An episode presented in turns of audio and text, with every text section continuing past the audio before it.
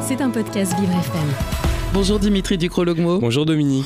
Alors ce matin, on reste en Ile-de-France et plus précisément en Seine-et-Marne, dans la ville de Seine-Port, car samedi dernier, un vote communal sur l'usage du smartphone a eu lieu. Eh bien Dominique, êtes-vous nostalgique de l'époque où il n'existait pas encore les téléphones portables? Euh, un peu, on Un avait peu plus de liberté. Euh, c'est super pratique, mais on avait plus de liberté. Eh bien l'image du jour, c'est les habitants de la commune francilienne de Seine-Port qui se sont montrés favorables à 54% à l'interdiction d'utiliser son téléphone en ville, dans les commerces, dans les espaces publics et aux abords des écoles. Alors c'était dans le cadre d'un référendum organisé samedi dernier, mais le vote n'a mobilisé que 20% des 2000 habitants de cette petite ville. 146 personnes se sont déclarées en faveur de l'interdiction contre 126 qui s'y sont opposées.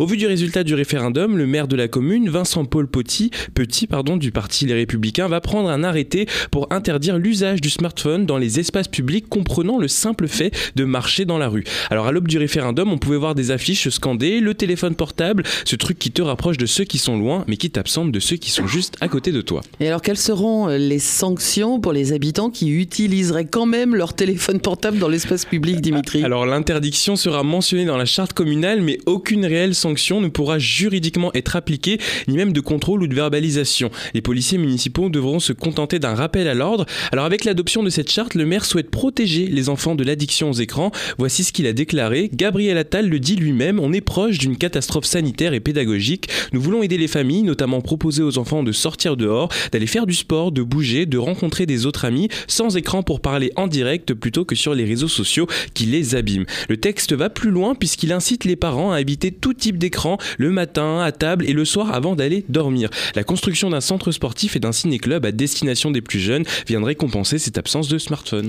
Et cette interdiction fait écho aux annonces de l'exécutif qui veut mettre en place des régulations pour limiter l'accès des enfants et des adolescents aux écrans. Tout à fait, le président de la République avait rappelé le mardi 16 janvier lors d'une conférence de presse certaines mesures déjà prises par le gouvernement, telles que l'interdiction du portable au collège, le blocage de sites X ou l'obligation d'installer un contrôle parental sur les appareils vendus en France. Mais beaucoup d'autres pays se mobilisent aussi contre les écrans, notamment en Asie, en Chine. Les mineurs n'ont plus le droit d'accéder à Internet entre 22h et 6h du matin. À Taïwan, les parents dont les enfants sont surexposés aux écrans ont une amende. Et en Corée du Sud, la loi Cendrillon interdit les moins de 16 ans, de 16 ans de jouer aux jeux vidéo entre minuit et 6h du matin. Alors selon une étude de Santé publique France publiée en avril 2023, les enfants de 5 ans et demi passent en moyenne 1h34 par jour entre télévision, tablette, smartphone et jeux vidéo. Un temps jugé excessif par les spécialistes qui nuit à leur développement cognitif et à leur faculté d'at- d'attention. Une image du jour bah, plutôt radicale. hein. Effectivement, mais en même temps peut-être un peu nécessaire. Euh, Et peut-être euh, avant-gardiste, c'est comme ça qu'on dit Oui, Voilà. tout à fait, tout à fait. Avant-gardiste, certainement. L'image du jour de Dimitri Ducrologmo, elle est à retrouver sur vivrefm.com, rubrique podcast. C'était un podcast Vivre FM. Si vous avez apprécié ce programme, n'hésitez pas à vous abonner.